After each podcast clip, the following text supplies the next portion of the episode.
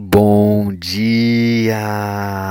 Lindo, maravilhoso e abençoado dia na presença de Deus. Hoje estamos no dia 597 do projeto Bíblia para Iniciantes e hoje vamos ficar com apenas dois versículos, continuando aqui a primeira carta de Paulo a Timóteo, capítulo 5. Vamos ficar no versículo 17 e 18. Eu quero me ater a esses dois versículos porque é algo que eu vejo que muitas pessoas é, precisam de um entendimento melhor sobre essa questão da, da, remuneração de pastores, de bispos, de pessoas que são dedicadas à, à palavra, pregação da palavra de Deus. Por que, que eu falo isso? É, há 18, 19 anos atrás, eu ainda não era é, convertido, ainda não tinha entregado totalmente a minha vida a Jesus. E eu tinha um pouco desse preconceito. Às vezes eu olhava assim para pastores que ganhavam, né, pareciam que andavam de carrão ou que tinham uma, uma qualidade de vida assim superior. E eu, eu tenho que confessar que isso me incomodava muito. Né? Poxa, esse pessoal tá pegando dinheiro da, dos pobrezinhos que acreditam, né? E, e estão usando para para sua própria para seu próprio conforto. Isso é errado. Bom, enfim, eu vou ler aqui o que está na palavra de Deus e depois eu vou vou trazer o que, que eu acho hoje, né, sobre uma opinião minha, é, depois de tanto tempo, né, com, participando de tantas igrejas, conhecendo tantos pastores, tantas pessoas que realmente é, vivem se dedicam totalmente ao Evangelho, tá bom? Então vamos lá, versículo 17, Paulo diz assim, é, lembrando que é uma carta de Paulo a Timóteo, né? E Timóteo era um, um presbítero, era um líder da igreja e estava em Éfeso é, e, e, ele estava orientando Timóteo a lidar com algumas é, circunstâncias em Éfeso, né, algum, algumas, alguns desafios né, que estavam acontecendo lá na igreja de Éfeso. Bom, então Paulo fala o seguinte, versículo 17 do capítulo 5 de 1 Timóteo, devem ser considerados merecedores de dobrados honorários. Os presbíteros que presidem bem, com, espe com especialidade os que se afadigam da palavra e do ensino. Né? Deixa eu ler numa, numa tradução um pouquinho mais, mais fácil aqui. Os presbíteros que fazem um bom trabalho na igreja merecem pagamento em dobro, especialmente aqueles que se esforçam se dedicam na pregação do evangelho e do ensino cristão. Tá? Bom, tá bem claro aqui o que, que, Paulo diz, né? É, que eles merecem, eles merecem um pagamento até dobrado, eles merecem ser reconhecidos é, pelo trabalho que eles estão prestando, se dedicando à pregação e ao ensino do Evangelho. Tá certo? E versículo 18 ele fala o seguinte: Pois a Escritura declara: Não amordaces o boi quando pisa o trigo, e ainda o trabalhador é digno do seu salário. Bom, essa escritura, são duas escrituras aqui que ele faz, ele faz é, referência. A primeira escritura, lá em Deuteronômio, capítulo 25, versículo 4, que diz exatamente: Não amordaceis o boi quando pisa o trigo. Era uma orientação para que aquele boi que era usado para pisar o trigo e assim espalhar a semente, né, que é um trabalho que o boi estava fazendo, ele teria que ter a liberdade de, de ter a boca livre para se alimentar enquanto ele estava trabalhando. Ou seja, era uma referência ao direito dele né, de se alimentar ou de receber uma paga, um pagamento pelo trabalho que ele estava fazendo. E, inclusive, Paulo, lá na primeiro, primeira carta dele aos Coríntios, versículo 9, ele diz assim: E será que Deus se preocupa mais com bois do que com, do que com a gente? Né? Então, se o boi, se, se, se Deus se preocupa com o boi, porque isso é um, algo, uma lei que veio né, de Deus, né, se preocupando com o pobrezinho do animal que está ali, quer dizer, pobrezinho não, ele está trabalhando, então ele merece receber a, aquilo que ele está fazendo, ele merece se alimentar daquilo. É, seria muito cruel se é, o boi tivesse ali é, com a boca atada e não pudesse comer do fruto do seu trabalho, né? não se alimentar do fruto do seu próprio trabalho ali.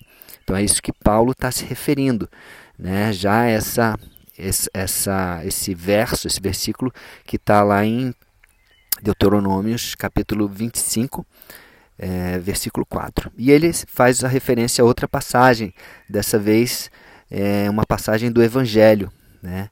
do do Evangelho de Lucas ou de Mateus, Mateus 10 e Lucas 10 também. Eu vou ler o de Lucas, que é bem parecido com o de Mateus, que fala assim: digno é o trabalhador do seu salário. Tá? O trabalhador merece o seu salário. E quando eh, Lucas se refere a essa passagem, né, digno é o trabalhador do seu salário, ele está falando justamente daquela parte onde Jesus envia 70, né? ele envia 70 é, de dois em dois para pregarem. Né? E ele fala assim, né, no comecinho do capítulo 10, ele fala assim, é, ele envia e fala, a seara é grande, mas os trabalhadores são poucos. Rogai, pois, ao Senhor da seara que mande mais trabalhadores para a seara. Ide, né, envio vocês como cordeiro no meio de lobos e tal, tal, tal. E depois ele fala, né, permanecei, tal, tal, tal, porque digno é o trabalhador do seu salário. Quando ele está falando desse esse trabalhador que ele está se referindo, é justamente aquele trabalhador que está na seara que ele está se referindo, que é o que? É, levar a palavra de Deus, levar as boas novas, pregar o Evangelho. Né? É, ele, ele enviou eles para que pudessem levar a paz, levar o amor, levar cura. Né? Ele fala assim: curai os enfermos, anunciar, anunciai-lhes né, o, o Evangelho, o reino de Deus. Então ele está dizendo que essas pessoas, esses 70 que, ele, que, ele, que Jesus enviou, ele está dizendo: vocês são trabalhadores do reino de Deus. Vocês são trabalhadores que, que estão é, é, trabalhando nessa grande seara que tem poucos trabalhadores. Ele fala, são poucos os trabalhadores nessa seara. Então, Paulo está trazendo aqui um entendimento de como nós devemos, como Timóteo deveria tratar e como nós devemos tratar as pessoas que realmente são os trabalhadores do reino de Deus. Digno de um salário, digno de. E aqui ele fala em dobro, em dobro. Ou seja, né, é, é mais merecedor. Então, assim, eu agora eu vou dizer a, a minha opinião atual, depois de tanto tempo, né, de tanto tempo, 18, 19 anos aí, é, já no começo, quando eu, eu me converti, eu comecei a ver, a entender a importância desse trabalho, eu ficava imaginando assim, não, pastor merece ter uma vida maravilhosa, porque Jesus falou é, que, que veio para que que nós tenhamos uma vida e uma vida abundante. Então, se o pastor, se o presbítero, se a pessoa que está pregando ela não tem uma vida abundante, inclusive financeiramente, isso não faz sentido para mim. Né? Então eu pensava dessa forma, então eu mudei completamente uh, o meu pensamento, que era, era de preconceito em relação, porque também eu não tinha um entendimento, né? para um outro pensamento que totalmente oposto ao meu primeiro, é, com essa, com essa ideia. Então, quando eu, eu gostava de semear, eu gostava de ajudar, eu fazia ofertas e eu achava legal quando eu via um pastor com um carro bom, morando numa casa boa, né? Então, assim, eu quero trazer isso, esse entendimento. É lógico que existem distorções, sim, com certeza. Mas, olha, nesse tempo que eu tô, eu, eu não conheci ainda pessoalmente algum pastor que realmente se utiliza indevidamente ou que, ou que exagera nessa questão, pelo menos na minha forma de olhar, na minha forma de perceber. O trabalho é muito grande. Né? Eu vejo pastores que se dedicam tanto que até abrem mão da sua própria família para estar sempre ali se dedicando à igreja. Isso também não é bom, é disfuncional. É, é, eu não, não, não digo que isso é bom, né, mas o que eu percebo são muitos pastores tão altruístas que, que pensam tanto nos outros que acabam deixando até a sua própria família é, é um pouco assim de lado para poder ajudar as outras pessoas. Né? Repito, o que não é bom. Mas enfim, é, Paulo diz aqui, inclusive o primeiro capítulo perdão, o nono capítulo da primeira carta de Paulo aos Coríntios, né, 1 Coríntios 9, do versículo 1 até o 18, se você quiser dar uma analisada lá, é, Paulo está falando muito sobre isso, né, de, desse direito de receber e de receber algo, algo valioso, né, pelo, mas ele mesmo, Paulo, ele, mesmo tendo esse direito, ele fala assim: não, eu não quero. E olha que louco, por ele não querer receber, né, porque ele tinha lá o meio dele, dele sobreviver, que era fazendo tendas, as pessoas começaram a criticar ele e, inclusive, questionar a autoridade dele de apóstolo, falando: Poxa, mas se você não recebe, então você não tem autoridade para pregar, não tem autoridade. Né? Então, olha só que loucura, né? Assim, quem está como líder vai receber pedrada de todo lado. Se receber, vai, o pessoal vai reclamar, se não receber, também vai questionar a autoridade.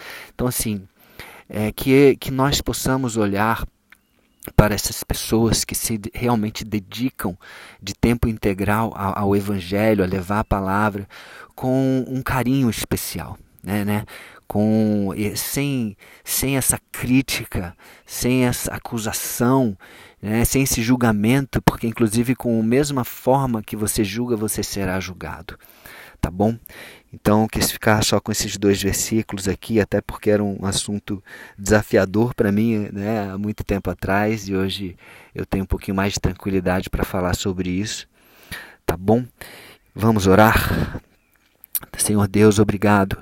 Obrigado porque o Senhor nos comissiona o Senhor nos dá esse privilégio de chamar alguns, de escolher alguns para que sejam trabalhadores dessa seara. Nós oramos para que venham mais e mais trabalhadores, para que esses trabalhadores que são chamados, eles tenham a coragem de realmente abrir mão e confiar em ti, sabendo que tu és o nosso provedor. Que haja provisão, que haja proteção para todas as pessoas que se dedicam exclusivamente a, a pregar a palavra, a, a, a essa seara, trabalhando no reino de Deus. Abençoamos essas pessoas e que elas possam viver sim uma vida e uma vida longa e abundante. Em nome de Jesus, recebemos a Ti, Senhor Jesus, como nosso Senhor e como nosso Salvador. Amém. Então é isso.